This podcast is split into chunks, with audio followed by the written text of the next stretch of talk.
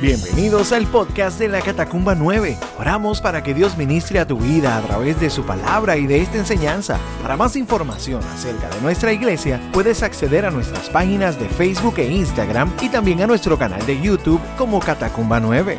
Ahora vamos al mensaje. Dios te bendiga. Padre, tú eres tan bueno.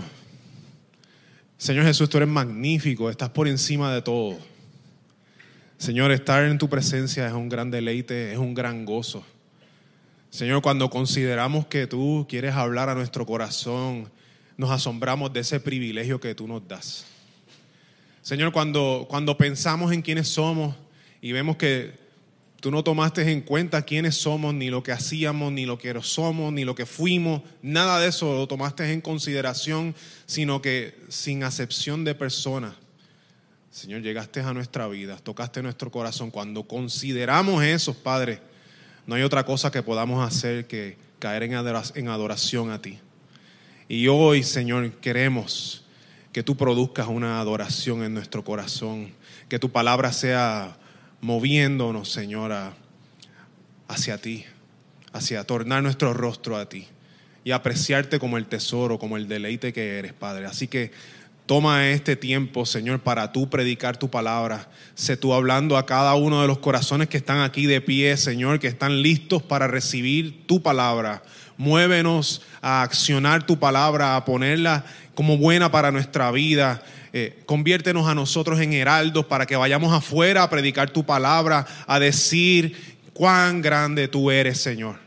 Que lo que recibimos aquí hoy no lo aguantemos para nosotros, sino que lo regalemos para adelante. Gracias por ser tan bueno con nosotros. Paséate, Señor, este tiempo es tuyo, esta iglesia es tuya, somos nosotros tuyos, Señor. A ti sea toda la gloria y honra. En el nombre de Jesús. Amén y amén. Puede sentarse. Hay una cosa bien curiosa, a mí me encantan las películas y me encantan las series, así que hay una cosa bien curiosa que yo he estado anotando y a lo mejor usted también ha notado. Y es que muchas veces en, cuando uno está viendo una, una serie de televisión o una película, eh, el director o el, que creó la escena eh, utiliza lo que se conoce como un tropo. Un tropo es una, en inglés dirían un device, ¿verdad? Es, algo que se utiliza eh, como parte de, cómo se cuenta la historia. Pero, y que cuando lo hicieron la primera vez, quizás a usted le sorprendió inmensamente, pero ya ahora ve ese tipo de escena e incluso lo espera. Pero es bien curioso porque aún así nos sorprende. Y es, esa escena donde, hay dos personas sentadas en el carro, ¿verdad? Y está esta persona guiando. Y entonces mientras van guiando, ellos están en una conversación que muchas veces es una conversación profunda, una conversación que marca esa relación o a veces es un momento donde alguien se está confesando o alguien está molesto. Y no se dan cuenta de que por la puerta, por, por el lado del conductor, viene un camión con las luces encendidas y, arrasa con el, con el carro. Y siempre nos agarra fuera de base y no lo esperamos. Lo han usado tantas veces que podemos estar viendo una película de los Muppets y de repente si vemos en el carro que está hablando la rana René con Miss Piggy, le decimos a rana René, René, René, por ahí viene un camión, René, y a lo mejor no hay nada, ¿verdad? Así nos ha marcado, por lo menos a mí me ha marcado. No escuché risas, así que definitivamente fui yo. Me ha marcado a mí. Pero asimismo, a veces venimos donde la palabra, vamos donde la palabra, y puede ser que encontremos en ella algo y no, y, no nos damos cuenta de que la intención del autor puede ser que esté tratando de decirnos algo diferente. Eh, muchas veces Dios quería utilizar a ese autor para, para venir con las luces encendidas y decirnos algo muy importante y nosotros solamente lo hemos dejado en la superficie. O a lo mejor nos hemos olvidado o no, hemos visto el punto que esa porción bíblica está tratando de hacer. Y hoy quiero compartir con ustedes uno de esos textos, por lo menos para mí. Uno de esos textos que yo he tenido que releerlo y volver a estudiarlo. Y cada vez que lo hago, cada vez que lo estudio, me maravillo. Porque en el pasado yo veía algo diferente a lo que Dios realmente está diciendo ahí. Así que voy a estar hablando de, eh, puede ir buscando en su Biblia el Evangelio según Juan capítulo 2, del 1 al 12. Juan 2 del 1 al 12. Eh, a ver si, si usted me puede acompañar en, este, en esta aventura de descubrimiento. Eh, y la intención mía es que podamos ver en ese texto cuatro puntos. Así que voy a compartirle los cuatro puntos y luego vamos a ir a la escritura. Juan 2, del 1 al 12, quiero que vayan conmigo y vean que Dios no tiene preferidos. Ese es el primer punto. Dios no tiene preferidos. El segundo punto es que Dios tiene momentos para cada cosa. Dios tiene momentos para cada cosa. El tercer punto es que los milagros siempre apuntan a Dios, siempre dan gloria a Dios. Y el cuarto punto, que Jesús purifica abundantemente. Jesús purifica abundantemente. Así que vayamos al Evangelio según Juan, capítulo 2, del 1 al 12, lo voy a estar leyendo en la nueva traducción viviente, y dice así. Al día siguiente se celebró una boda en la aldea de Caná de Galilea. La madre de Jesús estaba presente y también fueron invitados a la fiesta Jesús y sus discípulos. Durante la celebración se acabó el vino. Entonces la madre de Jesús le dijo, se quedaron sin vino. Apreciada mujer, ese no es nuestro problema, respondió Jesús. Todavía no ha llegado mi momento. Sin embargo, su madre les dijo a los sirvientes, hagan lo que él les diga. Cerca de allí había seis tinajas de piedra que se usaban para el lavado ceremonial de los judíos. Cada tinaja tenía una capacidad de entre 75 a 113 litros. Jesús les dijo a los sirvientes, llenen las tinajas con agua. Una vez que las tinajas estuvieron llenas, les dijo, ahora saquen un poco y llévenselo al maestro de ceremonias. Así que los sirvientes siguieron sus indicaciones. Cuando el maestro de ceremonias probó el agua, que ahora era vino, sin saber de dónde provenía, aunque por supuesto los sirvientes sí lo sabían, mandó a llamar al novio. Un anfitrión siempre sirve el mejor vino primero, le dijo. Y una vez que todos han bebido bastante, comienza a ofrecer el vino más barato, pero tú has guardado el mejor vino hasta ahora. Esta señal milagrosa en Caná de Galilea marcó la primera vez que Jesús reveló su gloria y sus discípulos creyeron en él. Después de la boda se fue unos días a Capernaum con su madre, sus hermanos y sus discípulos. Hay un, hay un poeta inglés del siglo XVIII que se llamaba Alexander Pope, que reflexionando sobre este relato, me encanta lo, que él decía, eh, de hecho que escribió. Él escribió lo siguiente, el agua consciente vio a su maestro y se sonrojó.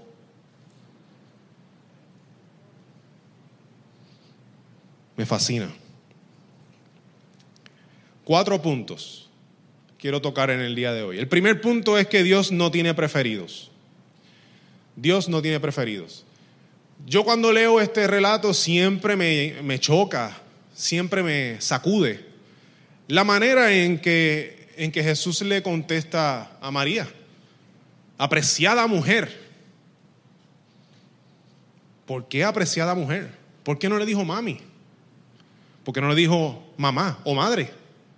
Siempre me choca. Y estaba bien, eh, culturalmente hablando, estaba bien que él le dijera mami o le dijera madre. De hecho, si nosotros vamos al Antiguo Testamento, vemos eh, que hay momentos en la escritura donde los reyes llamaban a su mamá madre. O sea que había, había esa posibilidad. Un ejemplo de eso es Primera de Reyes 2.20, donde la mamá del rey vino a hacerle una petición al rey y le dijo, tengo un pequeño favor que pedirte. Le dijo ella, espero que no me lo niegues. ¿De qué se trata? Madre mía, preguntó el rey, tú sabes que no te lo negaré. Así que la escritura me da, me da una base de que Jesús aquí le pudo haber dicho mami, pero le dijo apreciada mujer y eso a mí me, me choca. Y lo que es más, lo que, lo que sigue, ¿verdad? Lo que, lo que dice después, este no es nuestro problema. Cuando, cuando analizamos esa frase, esto no es nuestro problema. Eh, que quizás no, nos damos cuenta, pero en el original, en el griego, lo que se utiliza ahí es moi kaisoi, No voy a entrar mucho en eso, pero esa frase en griego se utiliza otras cinco veces en el Nuevo Testamento y las cinco veces que se utilizan, quienes la dicen son demonios a Jesús. ¿Por qué te están metiendo en nuestros asuntos? Siempre. Un ejemplo de eso, eh, Mateo 8, 29. Los demonios dijeron, comenzaron a gritarle, ¿por qué te entrometes? ¿Verdad? Emoica y soy. Con nosotros, hijo de Dios, has venido aquí para torturarnos antes del tiempo establecido por Dios. O sea que esta frase no era una frase chévere, era una frase fuerte. O sea que aquí tenemos a Jesús hablándole con, gran, gran respeto a su mamá, apreciada mujer, con amor, apreciada mujer, pero inmediatamente no deberían meterte en esto. O sea que de la misma manera que le trata con respeto, también la reprende. Y esto a nosotros nos debe dar pausa. Cuando nosotros analizamos esto, necesitamos detenernos. Porque esa era, la mamá de Jesús. ¿Por qué le habla así? Mira, hay otros momentos en la escritura eh, donde vemos esta situación que también sucede, ¿verdad? En el mismo Evangelio de Juan, capítulo 7, del 3 al 10, dice lo siguiente. Y sus hermanos le dijeron, sal de aquí, vete a Judea, donde tus seguidores puedan ver tus milagros. No puedes hacerte famoso si te escondes así. Si tienes poder para hacer cosas tan maravillosas, muéstrate al mundo. Y el autor, ¿verdad? Juan hace un comentario, pues ni siquiera sus hermanos creían en él.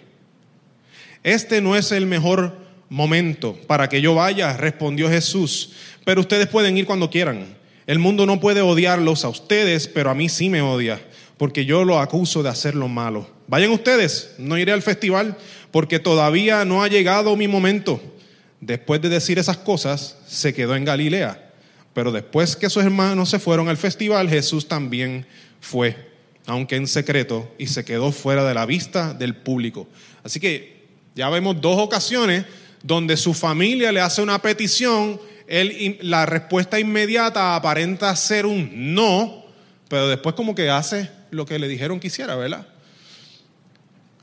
Marcos 3, 32 al 34, hay otra, otro suceso con la familia de Jesús. Dice, había una multitud sentada alrededor de Jesús y alguien dijo, tu madre y tus hermanos están afuera y te llaman.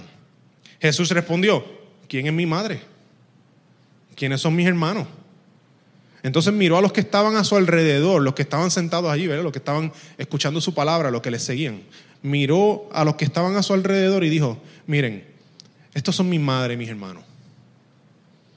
Los que le escuchan, los que le siguen. Y como si fuese poco, ¿verdad? En Lucas capítulo 11, 27 y 28 dice, mientras él hablaba, una mujer de la multitud exclamó, que Dios bendiga a tu madre, el vientre del cual saliste y los pechos que te amamantaron.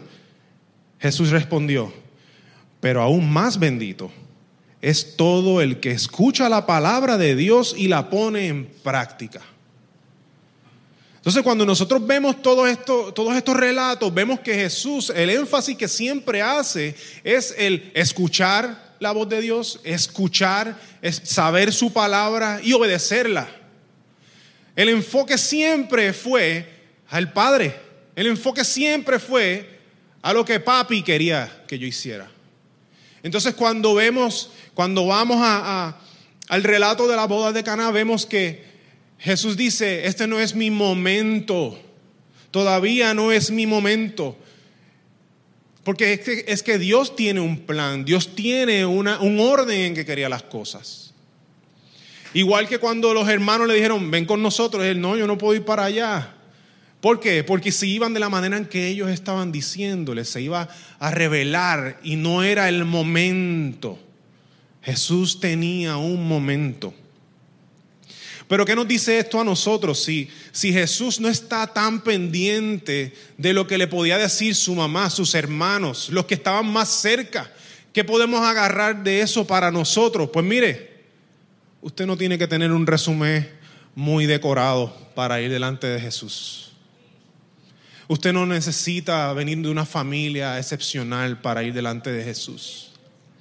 Usted no necesita ser de un color de piel específico para ir delante de Jesús. Su trasfondo no es lo que le trae a la presencia de Jesús. Jesús no tiene preferidos. No hace acepción de personas. Puedes estar en la calle, destruido en la calle. Jesús mira al que está destruido en la calle. Puedes ser una persona rica. Jesús mira al rico. No hace acepción de personas. No tenemos que tratar de tener un resumen decorado para ir delante de Jesús. Tampoco hacen falta conexiones. Tampoco, es que entonces si yo quiero acercarme a Jesús me tengo que hacer panita de Nando aunque ciertamente es algo bueno tener, ¿verdad? Pero no es que tú necesitas una conexión. Ah, bueno, si yo tengo mi panita que es este, pues entonces yo estoy cerca de Jesús. Las conexiones no valen para Jesús. No hay palas con el Señor. Mis hermanos, estas son buenas noticias. Porque yo no sé usted, pero yo no tengo palas. Yo no sé usted, pero yo no tengo conexión. Yo no sé usted, pero hubo un momento en que si hubiese sido necesario yo tener una pala o conexión, yo no hubiese llegado a Cristo. Esta palabra se hizo real en mi vida cuando yo más necesité a Jesús. Allí Él estuvo y me miró a mí como yo estaba, sucio como estaba, y así sucio como yo estaba. Ahí fue que me levantó, ahí fue que me agarró, ahí fue que me abrazó, ahí fue que me, me, me redimió. Ahí. El Señor no hace acepción de personas. Eso es una buena noticia. El segundo punto es que Dios tiene momentos para cada cosa. Dios tiene momentos para cada cosa. Necesitamos entender que desde el primer día Jesús vino con una misión establecida. Él sabía exactamente los pasos que tenía que tomar para llegar a la cruz. Él vino decidido a morir. Él nació para morir. Él sabía exactamente lo que tenía que hacer en su momento. Nada se sale del plan revelarse públicamente en las bodas de Caná podría, pudo haber adelantado la cruz. Por lo tanto, por eso es que él le dice, apreciada mujeres, todavía mi momento no ha llegado. Él no podía revelarse de la manera que quizás María quería. Porque no nos dice la intención, pero la, la, respuesta de Jesús nos indica que la intención de María quizás no era la que Jesús quería. Y por eso no, por eso, ¿verdad? No le, no le respondió de, de la manera en que uno esperaría. Pero esto, de, esto del momento es importante porque el momento de Jesús era su muerte. Y en las bodas de Cana ese no era el momento. Si necesitamos evidencia de eso, podemos ir a Juan capítulo 7, versículo 30, que dice, entonces los líderes trataron de arrestarlo, pero nadie le puso las manos encima porque aún no había llegado su momento. Juan 8:20, Jesús dijo todo esto mientras enseñaba en la parte del templo conocida como la tesorería, pero no lo arrestaron porque aún no había llegado su momento. Él tiene un momento exacto para cada cosa. Él tiene un momento exacto para contestar tu petición. Él tiene un momento exacto para hacer por ti lo que tú vienes pidiéndole. Lleva siete años pidiéndole. Él tiene su momento exacto. Él no ha perdido, él no, se, él no se olvidó, no se durmió, no se fue. Él tiene su momento exacto. Hace muchos años atrás yo trabajaba en, una empresa, ¿verdad? Que no voy a mencionar el nombre ni nada de eso, mucho menos que cámara ahí. Hola. Pero yo trabajaba en un lugar donde, donde a mí, pues, no me gustó. Después de un tiempo de trabajar ahí, no me gustaba porque trabajábamos larguísimas horas. Y a veces, pues, yo salía, aquí, entraba a las 9 de la mañana y quizás salía a las 11 de la noche, 12 de la noche. Hubo varios momentos donde donde entraba a las 9 de la mañana y salía a las 9 de la mañana. Tuve 24 horas en varias ocasiones. Cosa de que llegaran, llegaban mis compañeros fresquecitos para el trabajo el otro día. Y yo estaba ahí. Me tengo que ir para mi casa, ¿verdad? Así que este era un lugar donde, donde a mí no... Mm, llegaba el momento donde ya no quiero, no quiero, no quiero. ¿Y qué, era lo que uno, qué es lo que uno piensa cuando está en esa situación? Yo voy a renunciar. Yo voy a renunciar aquí, voy a renunciar ahora. Pero ese, esa renuncia en mi corazón era venganza lo que había. Yo, me quería, yo quería renunciar para vengarme de mi, de mi jefe. ¿verdad? Tirarle la carta y me voy. Venganza. Y fui a, entrevistas de trabajo y me moví, hice todo lo que tenía que hacer. Nunca apareció el trabajo. Yo tenía que, que seguir allí. Hasta que me di cuenta que el trabajo estaba destruyendo mi matrimonio. Hasta que me di cuenta que yo acabamos de tener a Mariela. Mariela era bebecita y yo no la veía. Y yo no veía a mi esposa. Y mi matrimonio se estaba viendo afectado. Ahí. Un día estaba trabajando. Nos dijeron, bueno muchachos, hoy es largo. Yo me paré de mi silla, me encerré en el baño y me eché a llorar en el piso del baño. Y yo no le servía al Señor, pero en ese piso del baño sucio, porque en el piso del baño, con mil lágrimas, yo le dije, Jesús, sácame de aquí. Mi familia, ¿cuándo yo voy a ver a mi hija? ¿Cuándo yo puedo estar con mi esposa? Salí del baño, me sequé los ojos, me asenté en mi silla, vino una compañera de trabajo, miren, contesto en el periódico, un anuncio para otro trabajo, llamé en ese mismo momento, a mí no me importó ahí en, mi escritorio, mira, no conocía al Señor, se los dije.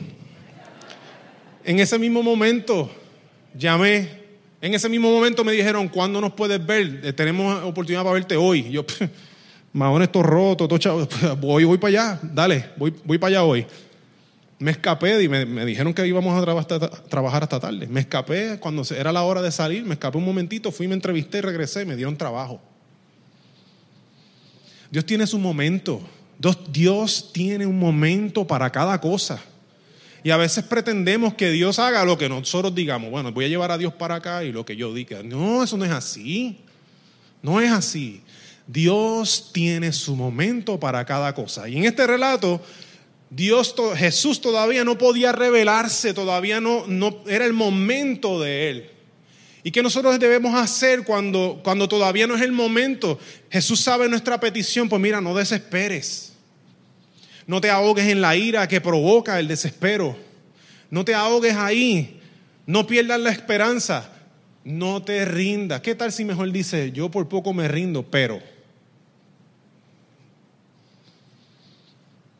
Digo, estuvieron aquí el domingo pasado. Amén. Importante. Dios va a hablar en su momento exacto. El tercer punto que sale de este texto es que los milagros siempre dan gloria a Dios. Los milagros siempre dan gloria a Dios. En ese versículo 11 decía, esta señal milagrosa en Caná de Galilea marcó la primera vez que Jesús reveló su gloria y sus discípulos creyeron en él. Los milagros siempre apuntan a Dios. Si un milagro no apunta a Dios, descártelo, eso no es de Dios. Es tema para un jueves desde casa. Yo creo que mencionamos algo por ahí, pero, ¿verdad? Vaya hace dos semanas atrás. Eh, los milagros que Dios hace siempre van a apuntar a la grandeza de Él, a quien Él es. Siempre va a ser así, siempre va a ser así. No va a apuntar a quienes piden el, milagro. ¿Se acuerda de, Hechos capítulo 3 cuando, cuando Pedro va y ve el, cojo de la hermosa? Dice, yo no tengo plata ni oro, pero en el nombre del Señor, de, de Jesús de Nazaret, levántate. Ese milagro no apuntó a Pedro. En el nombre de Jesús de Nazaret, mira, aquel que está allá arriba, levántate, es aquel, no soy yo. Y lo levantó. Los milagros siempre apuntan, siempre apuntan a Dios. ¿O qué tal Pablo? Cuando vemos a Pablo en, Hechos 19, que, dice que la escritura que, los pañuelos, incluso la sombra de Pablo, ¿verdad? Caía encima de, la gente y eran sanas. ¿Acaso era Pablo? No, apuntaban a... Lo que estaba diciendo Pablo era el Evangelio. Dios estaba afirmando la palabra. Los milagros de Dios siempre apuntan a Dios, siempre dan gloria a Dios. Y aquí Jesús hizo un milagro que cumplía y mostraba la voluntad del Padre de tres maneras bien interesantes. La primera es que anunciaba su muerte. Y vamos a hablar de eso ya mismito. Pero este, este milagro que Jesús hizo aquí estaba anunciando su muerte en ese agua que ahora es color rojo sangre. Jesús estaba anunciando su muerte. No solamente eso, sino que estaba mostrando su gloria. Eh, Y, su gloria cuando lo hizo fue con un propósito específico y de ahí nosotros tenemos que tener claro o tenemos que cuestionarnos a nosotros de cuando Dios hace algo en mi vida, que Él se glorifica en mi vida, yo le doy gloria. O lo que hago es dudarlo.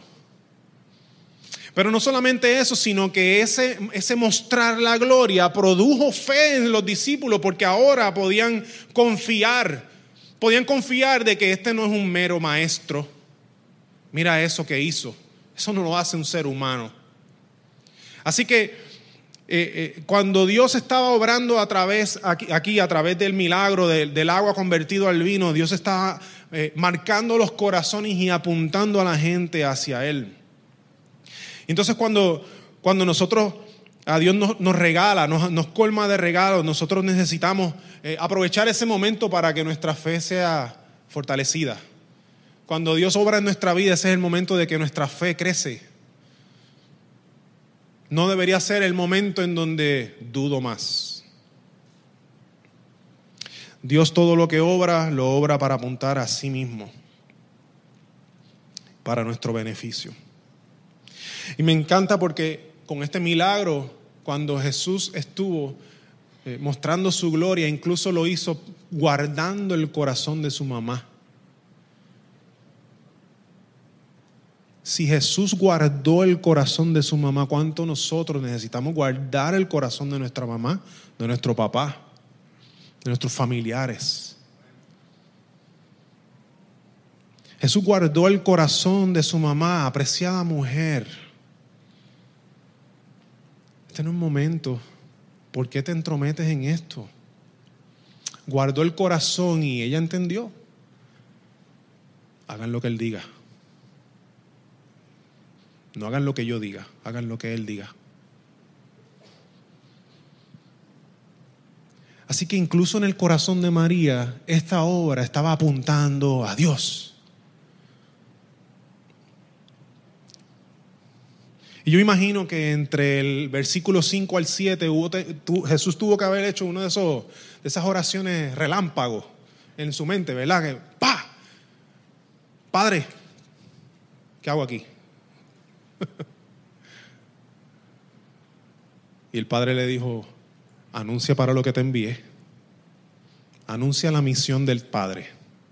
¿Para qué fue que yo te envié para allá? Lo cual nos lleva al punto número cuatro. El punto número cuatro es que Jesús purifica abundantemente. En la cruz cuando Jesús dio su vida, Él derramó el 100% de su sangre. Y el 100% de su preciosa sangre cubre la falta de todo ser humano que acepta ese sacrificio.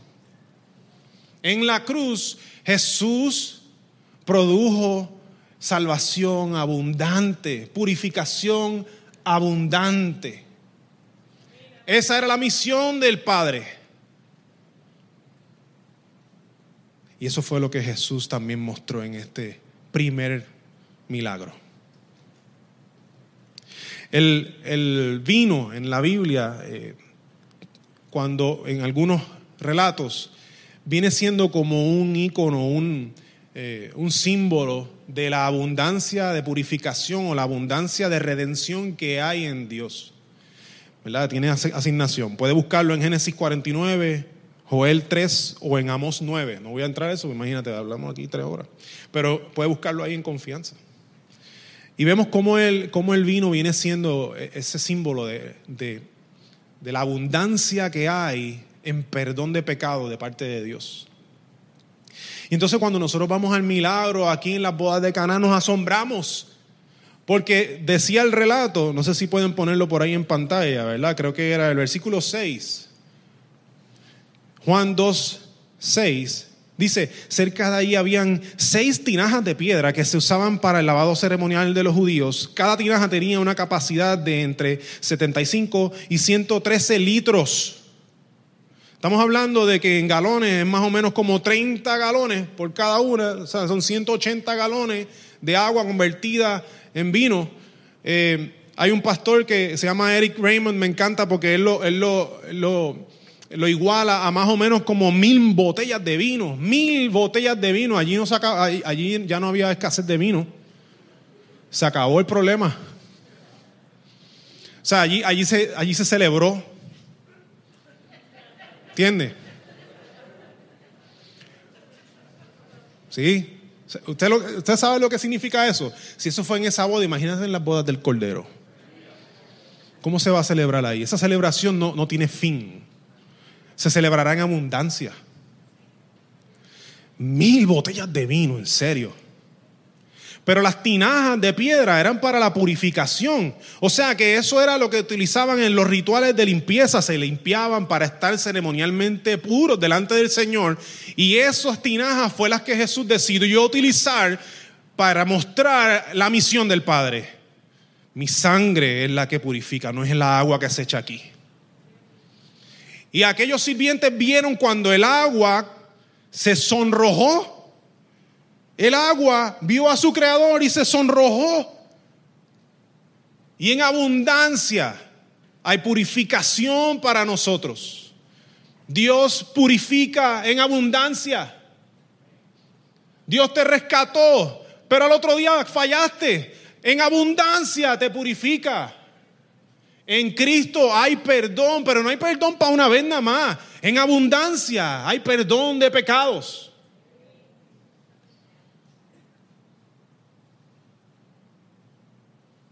Ahora no significa que vamos a pecar por ahí para abajo, ¿verdad? Pablo diría que de ninguna manera. No pecamos para que se muestre la gracia, ¿verdad que no? Pero si pecamos, hay gracia suficiente para ti. Yo no sé usted, pero yo necesito, yo necesito estudiar esto a menudo. Porque aunque yo esté parado aquí hablándole y esté vestido bonito, no significa que yo no peco. Y yo necesito agarrarme de la gracia de Jesús, porque si no, hace rato me hubiese rendido. Porque yo soy uno de los que peco y me frustro grandemente. Y soy fuerte conmigo porque, me, porque pequé, pero porque tú pecaste en serio. Y yo me imagino a Jesús, pero, van, pues si yo, soy, yo voy más suave contigo. Y tú así, en serio. Porque la gracia de Dios proviene de su amor inagotable y es abundante.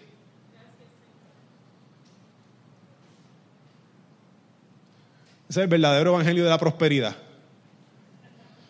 Prosperidad espiritual. Prosperidad porque ahora en Cristo tengo salvación, vida eterna, tengo una relación con Dios en abundancia. Esa es la prosperidad.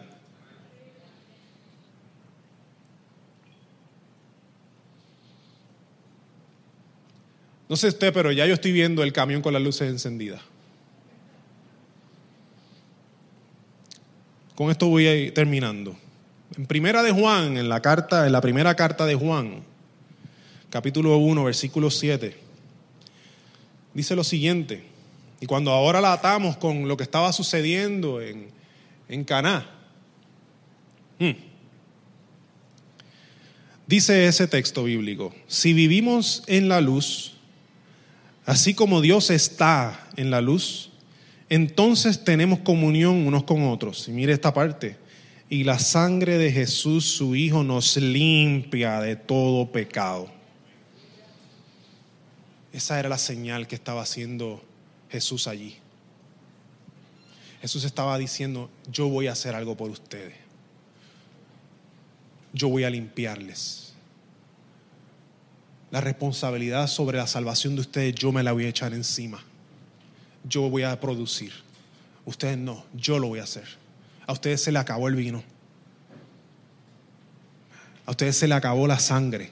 No hay sangre que ustedes puedan ofrecer. Yo voy a ofrecerla. Y yo la voy a ofrecer abundantemente.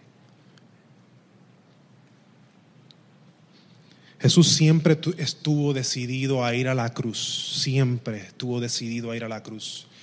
Ese era su norte y él iba de cabeza para allá durante todo su ministerio, siempre con los ojos puestos en lo que él vino a hacer. No se desvió, no se desvía con nosotros hoy. Él vino a hacer algo con cada uno de nosotros y no, no se ha desviado. Aun cuando percibamos que aquí como que Dios no está, Dios no se, no se fue, Dios está ahí de cabeza hacia tu transformación. Y lo hace sin distinción de persona, no importa el apellido, no importa la clase social, no importa si eres mujer u hombre, no importa tu trasfondo, no importa. No importa si le serviste, te fuiste, no importa. No importa si te consideras que estás lleno de pecado y yo tengo que limpiarme primero para ir a Jesús. No, no importa. Sin distinción de persona. Llega en su momento oportuno. Hace las cosas en su momento oportuno. Glorificará su nombre. Cuando obre, glorificará su nombre y lo hará porque nos ama. Y lo que va a hacer con nosotros lo va a hacer en abundancia. Hermanos, estas son buenas noticias. Yo le doy gracias a Dios por su palabra. Yo no sé usted si le da gracias a Dios por su palabra, pero yo le doy gracias a Dios por su palabra. Porque cuando yo voy a su palabra veo el corazón de Dios y no hay otra cosa que pueda suceder en mí que, que ser cautivado y movido a la adoración y movido a darle gracias. Porque yo me miro a mí y yo no entiendo, no comprendo cómo Jesús hizo esto. Yo le di gracias a Dios por su palabra. Jesús vino a rescatarnos. Y yo no sé si estás aquí físicamente o estás a través de las redes sociales. Pero Jesús vino a rescatarte. Jesús vino a purificarte, a hacerlo en abundancia sin importar tu trasfondo. Vino a hacerlo en su momento. Y le traerá gran gloria a su nombre, porque nosotros de nuestra boca le daremos gloria a su nombre. Si estás aquí hoy, escuchaste esto, y a lo mejor decía, pues yo pensaba que, ¿verdad? Yo me tenía que como que limpiar primero para llegar a Dios. O si pensaba, pero es que yo no soy fulano sutano, ¿sabes? Yo no llego allá. Sea lo que sea que haya sido tu batalla previa, y hoy Dios te está diciendo, nada de eso, para afuera, es a ti a quien quiero. Y en tu corazón tú sientes la necesidad de hoy yo voy a recibir a Cristo. Hoy, hoy es el día, hoy. Ponte de pie ahí donde tú estás. Y si estás en tu casa, ponte de pie. Si estás en tu casa ya está más fácil. Sin miedo, ponte de pie. Hoy es el día de recibir al Señor. Hoy es el día de salvación. Hoy es el día de cuadrar cuentas con el Señor. Y no es que tú cuadras cuentas, Él las cuadró. Él purificó, Él, produjo en abundancia. Así que si hoy tú tienes la inquietud en el corazón, levántate, toma, esa acción de fe, ponte de pie, recibe, recibe al Señor. Y si estás aquí y aún no te, no, no, no, te atreves a pararte, no sabes si pararte o no. Pues dilo ahí desde, tu silla, pero lo importante es que no te vayas sin Cristo, que, que no salgas de aquí sin tener a Cristo en tu vida. Padre, te doy gracias por tu palabra y te doy gracias por ti. Te doy gracias porque nos diste tu palabra escrita, pero nos diste tu palabra encarnada en tu Hijo Jesús, Señor. Y a través de tu Hijo somos salvos. Señor, qué gran gozo saber que no depende de, mi apellido, no depende del color de mi piel, no depende de mi estatus, estatus social, no depende de si yo me porto bien, si me porto mal, no depende de nada de eso, depende de ti. Señor, te doy gracias. Gracias por amarme de esa manera, Señor, que no haces acepción de personas. Gracias por esas buenas noticias, papá. Gracias por tu amor inagotable. Señor, en esta hora, en esta hora, todo aquel que hoy ha decidido que te necesita, todo aquel que ha decidido que en su corazón quiere que Cristo Jesús reine, Señor, te ruego que hoy tú le selles con tu Espíritu Santo, que seas tú visitándole, Padre, que seas tú transformando su vida en abundancia que ellos puedan verte, que ellos puedan atesorarte, Señor, que puedan deleitarse en quien tú eres, Señor, como, como yo me quiero deleitar todos los días, como yo me deleito ante tu presencia, como todos aquí, Señor, nos gozamos de conocerte. Señor, te ruego que tú seas hoy marcando, tocando corazones, que seas tú hoy, Señor, haciéndolo. Señor, gracias porque tú desde el principio, desde el principio estableciste que vendrías a salvarnos desde el principio, obstinado por salvarnos, Señor. Así eres tú, donde cualquiera de nosotros nos hubiésemos rendido, tú nunca te rindes, nunca te has rendido. Siempre has estado encaminado, encaminado a buscarnos, a abrazarnos, a acercarte. Todas las iniciativas son tuyas, Señor. No hay ninguna iniciativa en mí, no hay ninguna decisión en mí. Yo no decido recibirte. Tú decides llegar a mi vida. Tú me despiertas, Señor. Hoy te glorificamos, te exaltamos, te honramos, Señor. Tú eres el Dios poderoso, majestuoso. Y en esta hora te bendecimos, Señor, con gran alegría. Con gran alegría, en júbilo. Señor, te adoramos y nos rendimos a ti. Nos rendimos a ti, Señor. En el nombre poderoso de Jesús. Amén y amén. Esperamos que Dios haya ministrado a tu corazón a través de este mensaje. Para más información acerca de nuestra iglesia puedes acceder a nuestras páginas en Facebook e Instagram y también a nuestro canal de YouTube Catacumba 9. Gracias por estar con nosotros. Será hasta la próxima semana. Dios te bendiga.